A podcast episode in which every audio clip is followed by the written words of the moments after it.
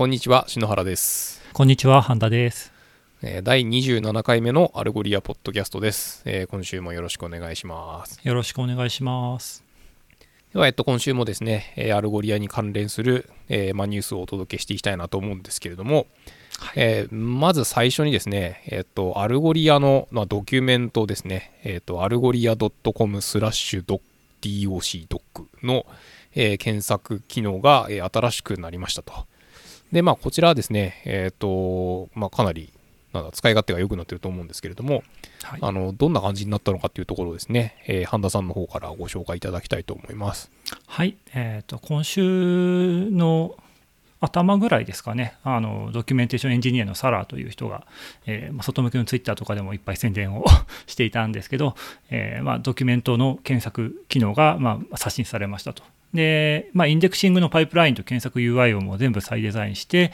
えーまあ、ほぼ全面刷新みたいな格好で今新しいものがお使いいただけるようになってますと。で、まあ、元々の UI 自体はですね、割とこうオーソドックスな、まあ、サーチボックスが右上にあって、クエリを入れるとこう検索結果用のパネルがこう右側3分の1ぐらいポコッと表示されて、えーまあ、あとはその検索結果がリストされてるみたいな感じでですね、まあ、比較的シンプルで、えーまあ、オーソドックスなスタイルのものだったんですけど、まあ、ちょっとこうプロダクトとかページが増えていく中で検索結果の関連性についていろいろフィードバックをいただいていて、まあ、一方でそのコードベースもかなり複雑になっちゃったので、まあ、そのままあのアップデートしていくのが厳しくなってきたということもあって、まあ、今回全面刷新に至ったという話だそうです。で、まあ、新しい UI としてはですね、あの特徴的にはあのスポットライトとかアルフレッドって、まあ、Mac で、え Mac を使ってる方はちょっとわかるかなと思うんですけど、その、まあ、サーチボックスをクリックすると、まあ、 Spotlight とかアルフレッドみたいな感じの、入力ボックスが前面に出てきて、で、そこにクエリを入力すると、まあ、左側に、検索結果、右側に、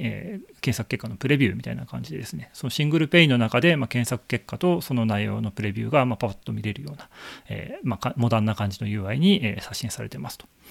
で新しい、え画面だと、まあ、検索結果は複数のカテゴリーで並列して表示されるようになってて、まあ、例えばこう indexing って入れるとこう API クライアントとかインテグレーション FAQ みたいな複数のカテゴリーのヒットしたドキュメントがそれぞれグループごとに表示されるようになってますと。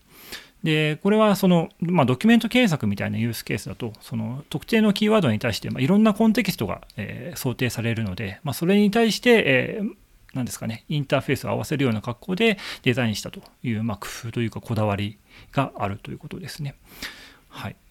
で、まあ、他にもですね、キーワードから自動で、えーそのフィルターを提案したりとか、えーまあ、長いページネーションをこう下に1番、2番、3番って出す代わりに、えーもうちょっと refinement を良くするような query suggest を表示したりだとか、えーあとまあ検索ボックスにフォーカスしたままで、えークエリの改善とか更新がしやすいような UX を、え狙ってるという話でした。で、まあ、操作もね、実はあの全てキーボードからできるように、えショートカットが割り当てられたりとかしてですね、かなりこうエンジニア的なこだわりが効いた、え新しいインターフェースを、えーに、えーまあ、置き換えられているという感じです。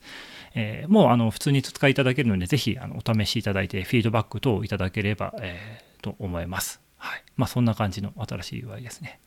もうすごいですね。なんか、ユーズなんとか as a filter とかって、はいサジェストされて、タブでそのはいフィルターの選択とかできるようになってるんですね。そうなんですよ。ポコッと、なんか Ruby とか PHP とか入れると、まあ、その言語に関するドキュメントでフィルターできるみたいな、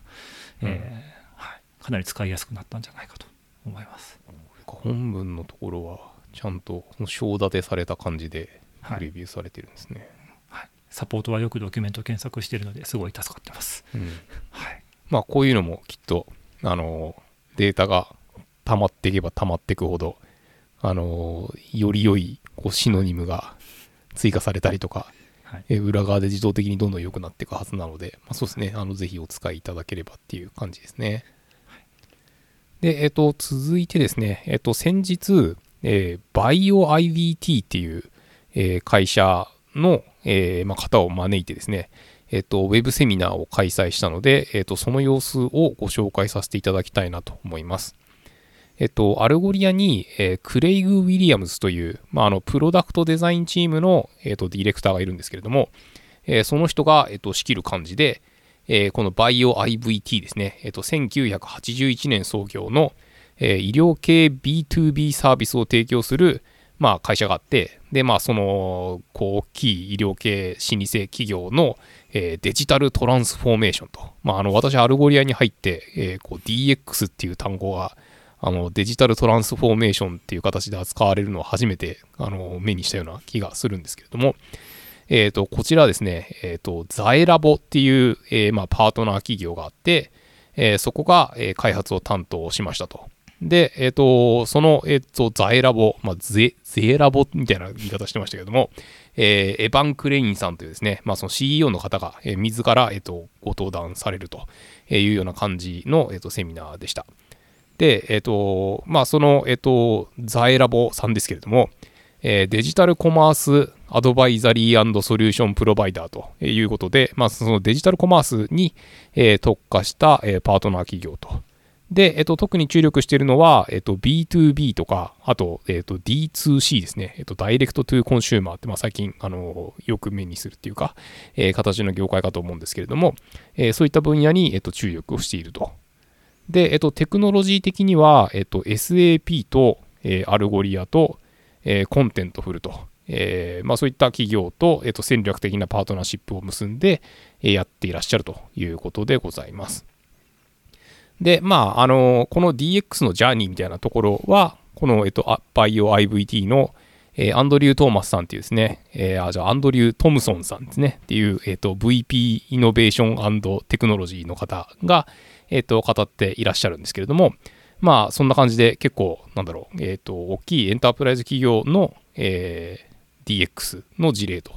え言ったような形になります。で、えこのバイオ IVT は、まあ、あの製薬会社とか、え大学とか、まあ、そういう研究機関とかですね、まあ、そういうところでその薬を開発したりとか、えーまあ、そういうことをやってると思うんですけれども、えーそういったところで使う、まあ、医療系の、えー組織のサンプル組織ってなんその皮とか、まあ、なんかその内臓系とか、まあ、そういうこう細細胞系の、えー実際のそのものですねなんか液体とかまあなんかその皮膚の一部とか、えーあと血液とかまあなんかこうそういったこう本当に、えー医療系のなんかこうメタな実際のものですねを、え販売するような、えーと会社さんなんですけれどもまあすごいこう何万社っていう、えーと取引先があってでまあかなり扱っているものもあの非常にこう細分化されているというか、えいう感じの会社なのだそうですと。で、えー、とこのバイオ IVT さんは、まあ、最近ですねあのすごい勢いであのビジネスが伸びていって、まあ、会社の規模自体も大きくなっていっていますと。で、えっ、と、まあ、他の、えっと会社を、えっと買収したりとか、まあ、あの、かなりの勢いでこうビジネスを伸ばしているんですけれども、で、とはいえ今まで、その直接、えーまあ、セールスの人が、えーハイタッチっていう形、アポ取って会いに行って、売りに行くとえいうような、えー、とプロセスに依存することが多かったわけなんですけれども、まあ、やっぱり、えー、とこういった時代なので、えー、とデジタル化が重要というところで、まあ、今までこうマニュアルな感じでやってたところをこうどうやってこうデジタルに移行していくかというようなところで、あのまあ、そういったこうお客様、まあそのえっと、バイオ IVT からしたお客様が、えー望んでいるようなこうリッチなデジタルコマース体験ですね。で、まあ、その競合他社よりももちろんすごい使いやすくていけてるみたいな、えーそういうのをこう作る必要があって、で、まあそうなんですけど、まあもともとそのバックエンドに、まあ、ERP のシステムがあって、で、まあそんなに簡単にそれを使って、あの、いい感じのこうデジタルコマース体験を構築するっていうのがこう難しかったので、まあ今回こういうプロジェクトを作ってやってみましたというような形なんですけれども、アーキテクチャとしては、えー SAP コマースクラウドっていう、まあ SAP さんがやっている、えーまあ、えっと、インターネットショッピングっていうか、まあ、コマース用の、えっと、仕掛けを使って、で、まあ、ヘッドレスなアーキテクチャでやりましたと。なんで、えっと、その SAP コマースクラウドは、あの、ショッピングカードとかですね、えーお客様の管理、顧客管理とか、えっと、そういうところを、まあ、そういう部品を使っていて、で、えっと、サーチナビゲーションのところは Algolia。で、えっと、コンテンツマネジメントシステムは Contentful と、え言ったような形で構築したそうです。で、えっと、その、まあ、上にっていうか、えーこの Zaelab さんが、まあ、自分たちの、えっと、Z コマースという、えっと、ヘッドレスフレームワークを持っていて、えーそれを活用することで、まあ、あの、モダンで、まあ、プログレッシブな、えー購買体験という形を構築したというところなんですけれども、まあ、あの、バイオ IVT にとって検索っていうのはすごい、まあ、クリティカルなわけなんですけれども、あのーまあ、すごいこう老舗の大企業っていうところで、まあ、たくさんのデータソースがあってで例えばあのティシューっていう単語を一つとっても、まあ、あの人間のものもあれば、えー動物のものもあるし、まあ、その動物っつってもいろんな種類があったりするわけででまああの何こう直感的に、えーそういう欲しいものにたどり着けるかっていうのも大事だと。っていうところで、まあ、それを、えっと、買いに来る、まあ、お客さんも、その人によって全然探してるもの変わってくるので、まあ、そういった意味で、こう、パーソナライズが重要だったりとか、で、あと、まあ、あの、在庫も随時変わってくので、あの、まあ、インデックスのデータもどんどんどんどん増えていくし、っていうところで、まあ、そういったところに、こう、答えられる、えっと、ソリューションである必要があったと。で、えっと、 Algolia においては、まあ、その relevance のところはもちろんのこと、まあ、あのこうリアルタイムに、えー在庫情報をこうアップデートできるとか、で、まあ、あのとにかく早くてパフォーマンスが良くてとか、こうビジネス側の人が、えー検索結果を tweak するっていうか、まあ、えっ、と、こういう人が来たとき、こういう単語で入力されたときに、えーこういう検索結果を返すと、えー言ったようなところが、えーと調節できて良いと。で、えー SAP コマースクラウド用のプラグインもあるので、まあ、特になんかそんなにあの頑張ってその検索に対して開発しなくても、あのサクッと使えるし、まあ、すごいあのいい感じで、え微調整もできるので、え気に入っているとえ言ったところでございます。で、まあ、こういった、あのこう、バイオ IVT にとっては、まあ、すごい大事業だったわけなんですけれども、えーまあ、インクリメンタルにこう3回に分けて、えっと、リリースするっていうような、えっと、アプローチを取られたというところでございます。で、えっと、まあ、具体的に Algolia が使われているところは、あのー商品をこう買うっていうところだけじゃなくても、あの例えば、えっと、 educational なコンテンツ、まあ、なんかこういうそう取扱説明書とか、えーこういうふうに、えっと、この商品使ってくださいねとか、えっと、そういったところの検索にも使われてたりとか、で、あのえーメインの、えーインターネットショッピングのところは、えっと、 query suggestion がいい感じに使われていて、まあなんか instant search 使い勝手良かったですみたいな、えー形で、で、まあその検索結果画面も、まあいろんなこう、え refinement list っていうか、まあ、その facet を活用しながら、えっと、フィルタリングができると、えー言ったような感じの実装となっているそうです。で、まあ、あの、このプロジェクトの、えっと、DX っぽいところっていうか、あの、ちゃんと事前に、あの、 project サ success indicator っていう形で、まあ、これが達成できたら、えー成功ですよというところを、まあ、目標を決めてですね、で、まあ、それから、こう、プロジェクトを、えー作って動き出しているというところで、まあ、具体的には、そのナンバーオブオーダーズ、まあ、その注文数ですね。まあ、それとか、あとは、えっと、ユーザーの登録数とか、えーログイン数がこれぐらいとか、えーどれぐらいのドキュメントがダウンロードされてとかえーいうところがありつつ、まあもちろん、あの、利益を上げたいわけなんで、えーそのアベレージオーダーバリューの、えー金額がこれぐらいとか、で、あとは、えっ、と、もともとそこをこう手動でやってた時に、えーかかった費用がいくらだとしたら、えっ、と、それがこうデジタル化したことで、えー抑えられた金額とか、えーで、あとはもちろん、あの、お客様満足度っていうか、あの、NPS スコアとかそういうのも取って、で、まあ、こういうのがもろもろクリアできたら、えー成功だよね、というところを決めて、えー動き出したといったところでございます。で、まあ、あのー結果としてはすごい、あの、大成功なプロジェクトとなったわけなんですけれども、あの、まあ、そこからの学びとしては、まあ、やっぱり、あのこう、大きい企業の DX っていうところで、なんかこう、一気にこう、ボーンってやるのではなくて、こう、 incremental に、えっ、と、 deployment していくことで、えーなんだろう、こう、手応えを得ながら、で、まあ、そこからまたフィードバックを取り込みながらというような感じで、え実現できましたっていうところと、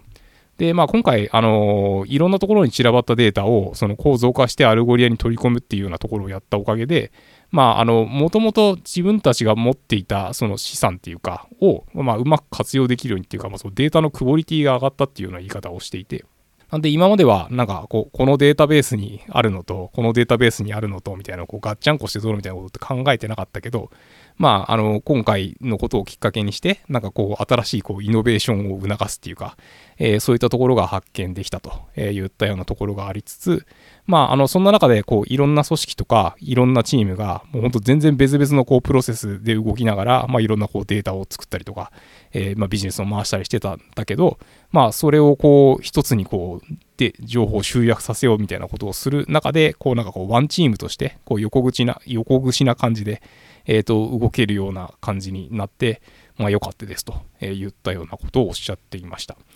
で、まあもちろん、あの、こうヘッドレスな、えー API ファーストなアプローチにしたっていうところで、まああの、なんだろう、こう、ものの作り込み自体はすごいこうフレキシブルになったので、えー、まあ、そのバイオ IVT 社の中での、えっと、スピードオブイノベーションと、えー、いったところが加速化していますよと。えー、まあ、すごいこう、良いことずくめですね、と、え言ったような、え感じなんですけれども、まあ、今後さらにですね、あの、そのドナーの情報とか、まあ、他の、まあ、よりその critical な、えっと、ビジネスにおいても、まあ、そのデジタル化と、え Algolia の導入を進めていきたいというふうにおっしゃっていただいています。で、まあ、あの、今後さらに、えー、今回構築したところの、まあ、その最適化を継続していって、あの digital experience っていうところをこうもうより良くしていっていて、まあ、さらにそのハイタッチから、え、デジタル化へのシフトを促進していきたいというふうにおっしゃっていました。で、最後、まあ、あの、ディスカッションっていう形で、こう、フリーなテーマで、あの、3人の人がこう喋ってたんですけど、まあ、あの、やっぱりその Algolia のそのデータ構造自体がシンプルだっていうところもあると思うんですけれども、あのデータ更新の速さに非常にこう驚いたっていうところをおっしゃっていて、まあ、今までやっていた、まあ、なんかこの右から左にこうデータを流すようなところとかってものすごく時間がかかっていたようなところがあるんだけど、まあ、 Algolia にはもう本当にデータを、え放り込んだらすぐに、えー、と更新されるというところが、えー、まあ、印象的だというふうに、え、ディスカッションしていました。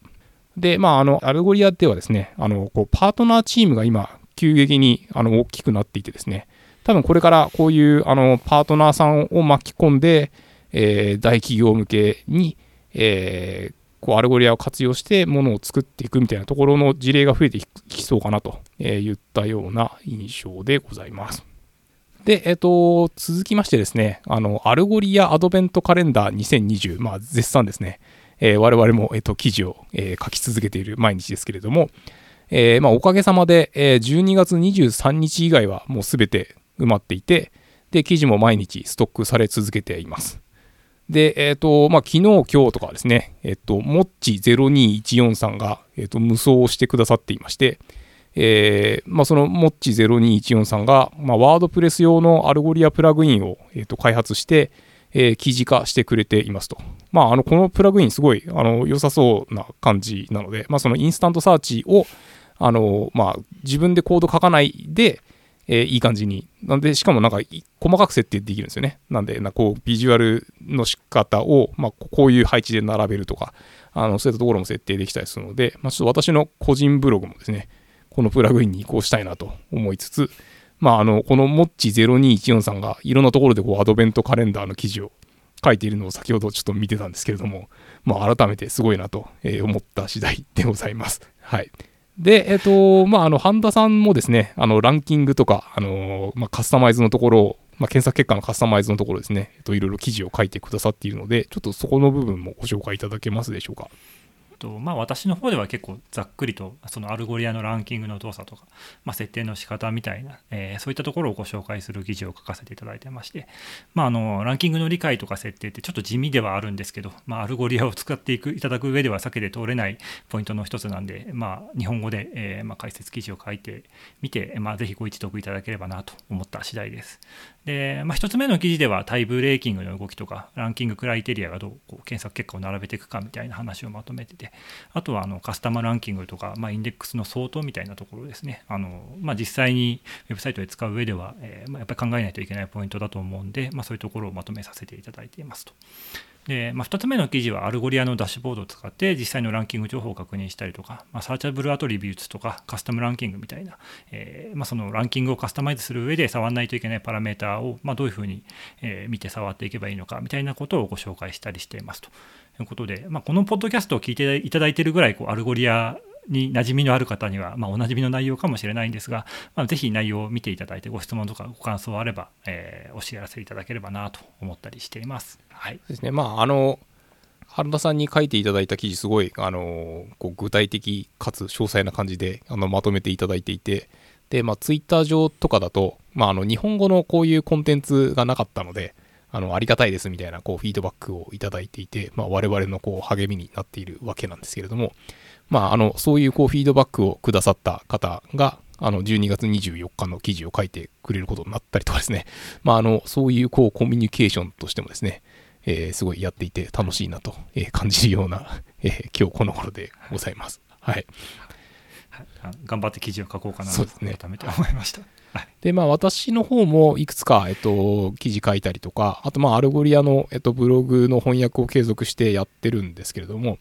あの、まあ、先週ちょっと紹介させていただきました、あの、こう、ブラックフライデー振り返りブログ的なやつですね。えーこちらを翻訳しました。まあ、あの、内容的にはですね、えー2020年のブラックフライデーは、まあ、去年と比較するとトラフィックが66%増えたと。で、まあ、あの、ブラックフライデーっていうだけじゃなくて、まあ、今年はその11月の初旬からもうセールを始めるっていうところが多かったので、えー11月全体の検索クエリーが、まあ、その昨年と比較すると110%伸びたということで、こう2倍以上になったそうです。で、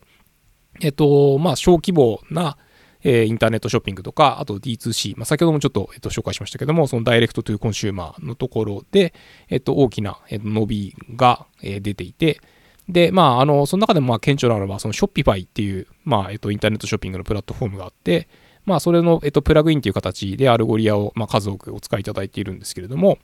えーまあ、その Shopify の、えーブラックフライデーのセールスが、まあ、2.4ビリオン US ドルと、まあ、ものすごい金額が、えーまあ、Shopify さんから、えっと、レポートされてますけれども、まあ、あの、 Algolia でも、まあ、それに、えっと、応じてっていうか、えっと、非常に大きな伸びを確認してるんですけれども、